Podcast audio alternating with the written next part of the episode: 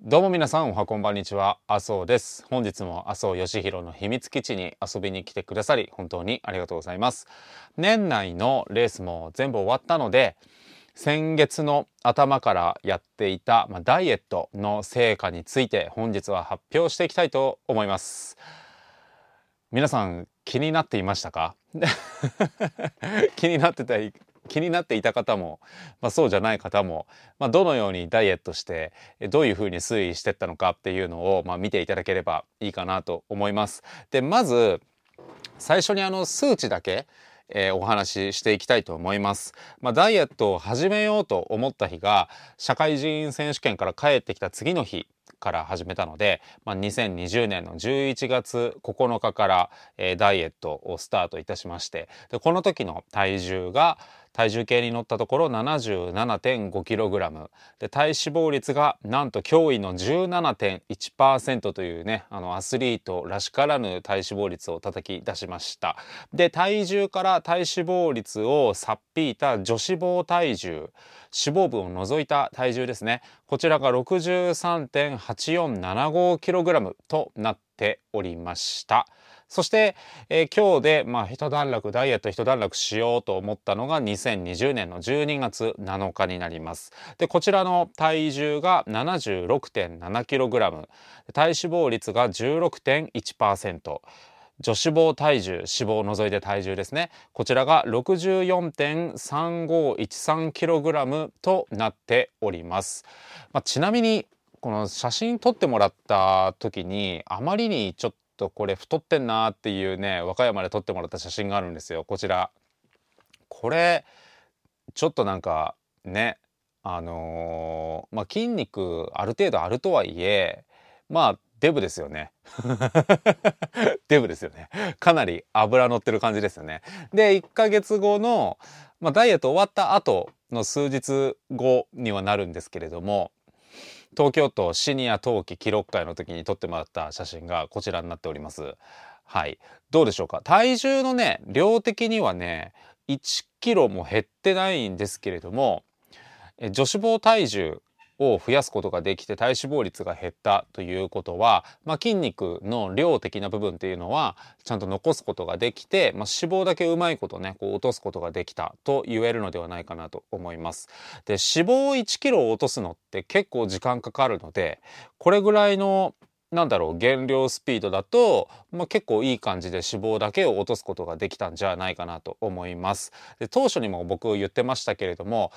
体重だけ目減りしてもねそのパフォーマンスが下がってしまったら意味がないのでなのでできるだけ脂肪だけ減らしたいっていうことだったんですけれども、まあ、どういうことをやっていったのかっていうのをねちょっとこれから話していこうと思います。まず朝食を、まあ、毎食オートミールに変えました。まあ、大体オートミール 15g ぐらいですかね。なんかもう量をね測るのがちょっと面倒くさいのであのコーヒー豆をね測るカップでこうザクッと1杯ザッと入れて1と 1, 1杯と2分の1くらいオートミール。なんで多分 15g ぐらいなんじゃないかなと思うんですけどそれぐらいのオートミールを毎朝食べで前の晩のまあ、夕飯を食べてから、まあ、そのオートミールを食べるまでの時間は、まあ、12時間以上は必ず空けるようにすると。で、まあ、昼食や間食などで、まあ、コンビニなどでねあの基本的に買ったりすることが多いのでそういった時に食材を選ぶ基準としてはその脂質1食につきのその脂質の量を 10g 以下に抑えるっていうことですね。なんでこうラベル見ながら、まあ、これは脂質どれぐらいこれは脂質これぐらいみたいな感じをこう選んでいってってじゃあこれ1食って言って全部でパッケージした時に脂質が 10g 以下になるように調節して食べるというのをやっていました。でとにかく今回はまあローファットということでその脂肪を脂質を余分に取らないようにするっていうね方向でダイエットをしていたので、まあ、炭水化物はちゃんと取るっていうことをしてあとタンパク質もちゃんと取るなのでえー、その脂質を 10g 以下に抑えるっていうことと朝食をオートミールで必ず食物繊維を入れるようにしたっていうのとあとまあブロッコリーをよく食べるようにしていて、まあ、ブルーベリーもね、まあ、終盤ちょっとあんま食べてなかったですけどちゃんと食べるようにしてたと。なので食物繊維と炭水化物とタンパク質をしっかりととってで脂質は減らして体重をこうゆるゆると減らしていくと。で一応その体重のまあ、推移みたいなものをねちょっとこちらにえー、見せようと思います。ダーンという感じで、えー、こういう感じになってるんですけどこうやっぱり体重っていうのはねこういつもどんどん下がっていくわけじゃなくてやっぱり、ま、生活リズムの関係などもあってね上がったり下がったりっていうのがあるんですけれどもあのーまあ、順調に減っていってはいるなという感じでした。でこの急に体重がボーンと上がってるところはまずえー、っと T チートデーを入れました。ティートデーって言いそうになりましたけど、チートデーを入れました。あの、本当に、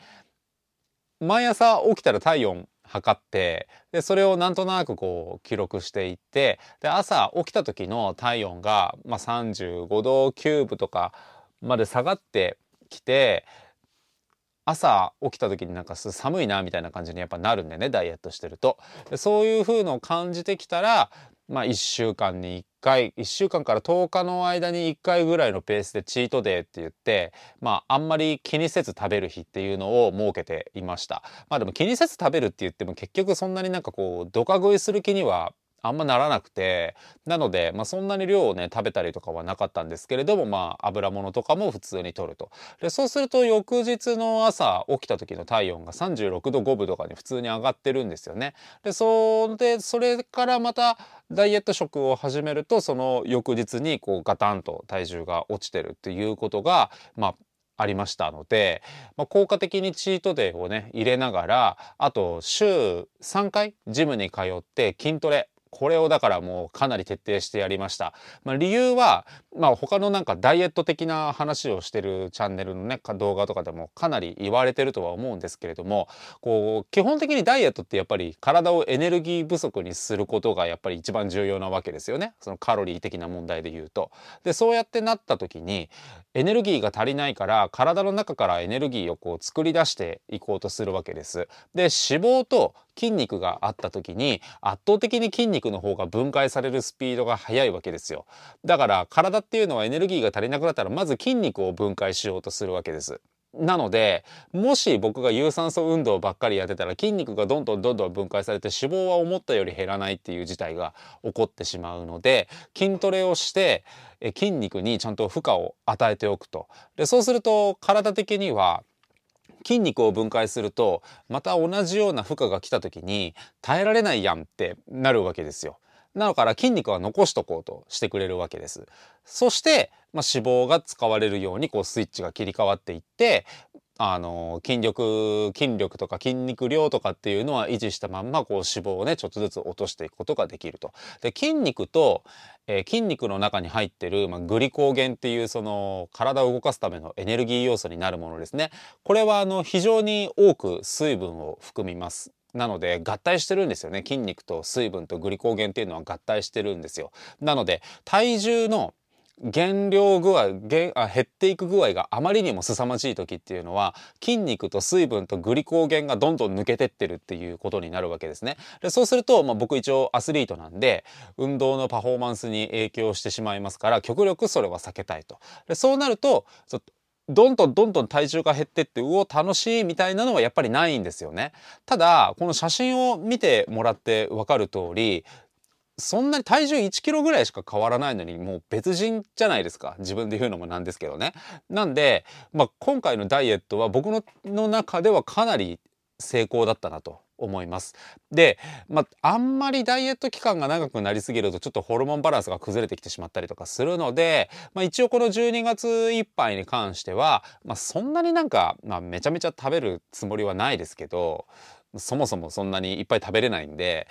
いっそんなにこうブクブクブクブクねもう一回バルクアップするっていうつもりはないんですが、まあ、そんなに気にせず、まあ、生活をしてまた来年入って1月くらいからまた1ヶ月ぐらいかけて少し体絞ってっていうのを繰り返していきながら、まあ、最終的には体脂肪率14%とか13%ぐらいには着地したいなって思ってます。ただここで一つ気をつけてもらいたいのはお家の体重計とか、まあ、フィットネスクラブに置いてある体組成計でも体脂肪ってそんなに正確に測れないって言われてるんであんまりそこのなんだろう数値を、まあ、鵜呑みにしない方がいいと言いますか、はい、体重計に乗った時の重さが変わってなくてもねあの体脂肪が結構平気で1%ぐらい、まあ、前後することがあるので、まあ、そこをあんまり気にするというよりかはもう毎朝本当にねあのビルダーの人たちみたいにこう毎朝起きたらパン1になってこうね、鏡の前で立ってこうやって正面から見てみたりちょっとこう横から見てみたりとかしてこのお腹のところとかねちょっと触ってみたりとかして みたいなことをこの1ヶ月繰り返してましたけどこのまあお腹のとことか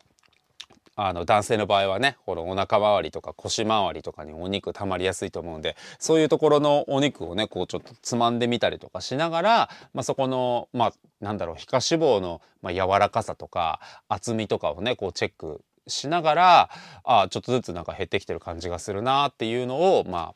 見てチェックしてたっていう感じですね。で大体一般的に言われてるのがこの前腕の部分の前腕の部分のここの、えー、皮膚つまんだ時の厚みこれなんか光の関係でよく映ってるかどうか分かんないんですけどここつまんだ時のこの厚みが大体体脂肪率、まあ、10%前後って言われていてでこの手の甲のところの、